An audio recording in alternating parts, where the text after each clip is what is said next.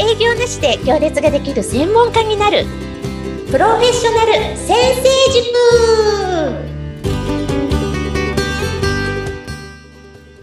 塾。こんにちは。自走組織育成コンサルタントの星澄です。アシスタントの加藤淳です。今回もよろしくお願いしまよろしす。くお願いします。はい、えー今回もありがたいことに質問が届いておりますので、い星さんに解決していただきたいと思います。ありがとうございますはい、では今回の質問です。星さん、いつも面白い視点からの参考になるお話をありがとうございます。ところで毎回、自走組織育成コンサルタントのって自己紹介しておられますが、この自走組織、一般的な組織と何が違うんですか？勉強不足で申し訳ないのですが、教えてください。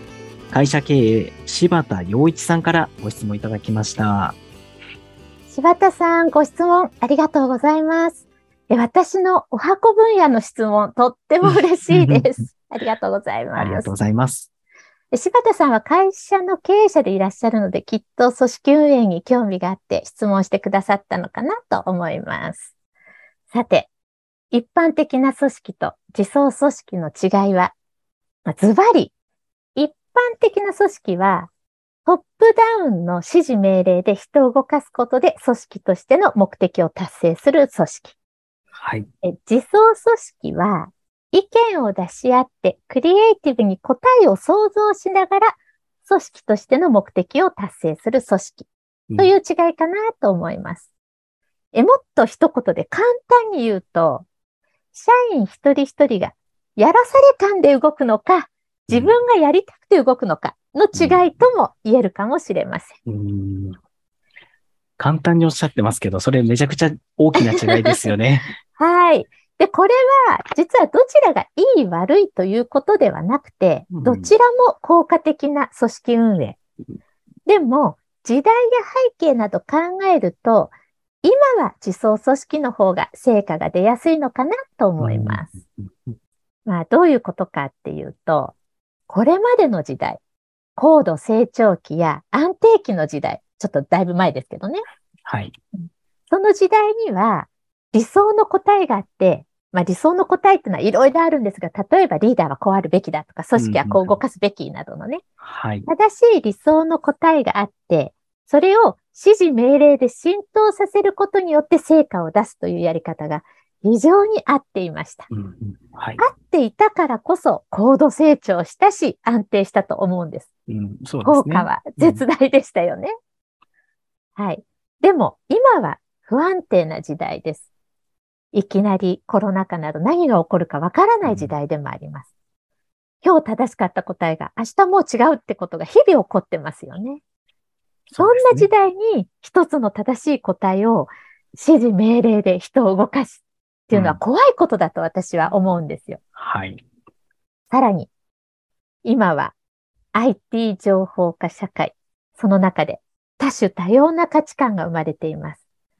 まあ、例えば分かりやすく大げさに言うんですけど、昔は先生の言うこと聞きなさいとか、仕事なんだから上司の言うことは絶対だが通用していましたう。ん、はい。だから人を動かしやすい時代だったと言えます。でも今は先生が正しいとは限らないとか、そうですね。仕事であっても言いたいことは言うなどの価値観が認められるようになってます。例えばです。でそんな時代において、昔うまくやっていた、うまくいっていたやり方を続けていたら、なかなか難しいんじゃないでしょうかうね。んじゃあ、どうしたらいいんでしょうね。どんな組織運営ならうまくいくの？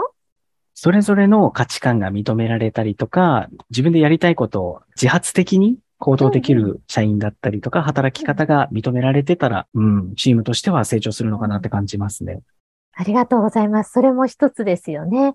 多分その答えも多種多様で、答えは一つではないっていう時代だってことですよね。うんで、そんな中で、私今55歳なのでがっつり昭和世代でありますが、20代の頃、本当にまだ昭和時代ですよね。35年前なので、学童保育の先生してたんですよ。で、その子供たちと教育現場でね、いろいろ現場でやってたんですけど、はい。あの、その頃の現場って、先生の言うこと聞きなさい、ルール守りなさいっていう風潮だったんですよ。もうそれが当たり前、常識もう答えが一つの時代だったんですようね。ん。でもその中にあって私ものすごく違和感を覚えていて、ああ、そうなんですね。はい。なんか叱っていうことを聞かせるとか、自分も理由がわからないルールを子供に強いるっていうことがどうしてもできなかったんですね。だから、もうその35年前から私はいちいち子供と対話しながら進めてたんですよね。で、例えばルールもどうしてこんなルールが必要なのかなっていう対話をして、誰も必要ないって思うルールはなくしていきました。で、そんな関わり方をしていたら、何するにも時間がかかるし、はい。子供を注意したり指導できない、もうダメダメ先生だっていうことで、ダメなやつっていうレッテル貼られて、まあ昔ですからね、そういう概念がないので、うん今と違って。もうとっても辛い思いしました。そうですよね。もう本当にね、昼間笑って夜泣いてました。ああ。でも、うん数年経つと子供たちが変わってったんですよ。他の先生たちは、静かにしなさいとか大声出して叱ってるんですけど、私叱んないんですよ、一切。普通に話するだけで、子供たちが自分で考えて判断して行動するようになってたんですね。で、その子供たちの動きを見て、あんなに私を責めていた先生たちが、どうやってるのって聞きに来てくれたんですね。ああ、それは。はいい。はい。で、その後30代の時に介護会社に転職をして、200名の登録ヘルパーさんたちを管理育成するっていう立場になりましたうん。で、その介護会社すごく離職率高くて出入りが激しかったんですけど、私が学童保育で子供たちにしていたような対話を多くすることで数年後辞めない会社になりました。おー結果が出てますね。はい。そんな現場レベルの経験を土台に、人が自ら考えて動く自走する教育を、実はもう本当にかれこれ35年間試行錯誤し続けての今なんですね。うんで、この自走組織の元になるのは関係の質です。どういうことですか？はい。あの、マサチューセッツ工科大学のダニエル・キム教授が提唱している成功の循環モデル。この成功の循環モデルはとっても有名なので、多分経営者の方、ご存知の方多いかもしれません。これでもどういうことかというと簡単に私なりに説明すると、いい結果、いい成果を出したければ、行動の質が大事。行動が大事ですよね。結果には必ず行動が伴いますよね。でもその行動の質を決めるのは思考、考えね。うん。思はい。考の質だって言うんですよ。で、その思考の質を決めるのが関係の質。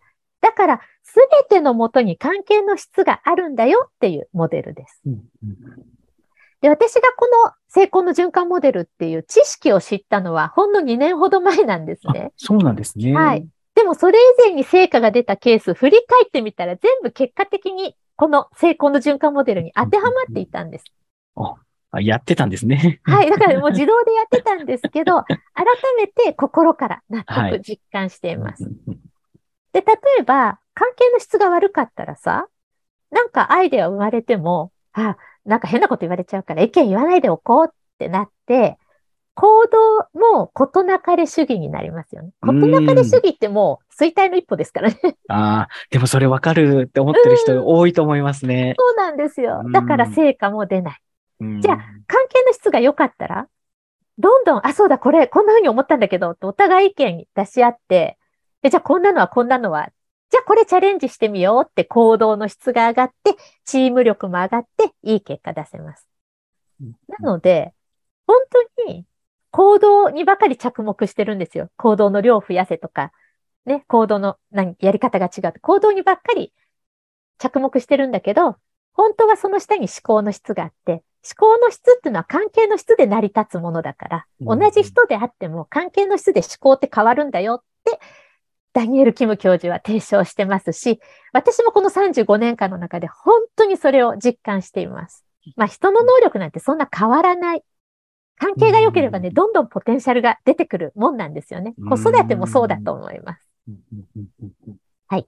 だから、自走組織っていうのは、まず関係の質を上げて、対立してたら対立を根本解決して、そして同じ目標に向かって、その同じ目標っていうのは大事ですよ。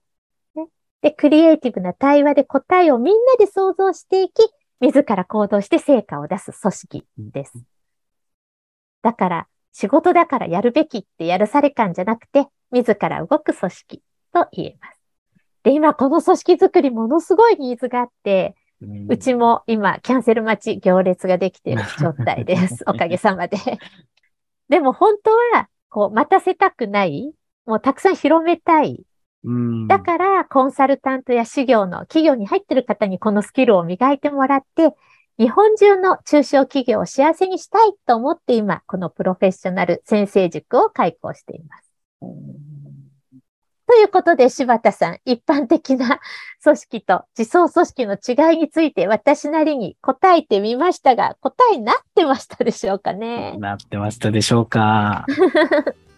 ありがとうございます。では今回はあの、自走組織の違いというか特徴、どんなことをしてるのかっていうのを杉さんに教えていただきました。また、もっと深掘りしたいとか、じゃあこの放送を聞いて、もっともっと教えてほしいっていうことがあれば、概要欄の質問欄から、えー投稿いただければと思います。はい、お待ちしております。今回もありがとうございました。ありがとうございました。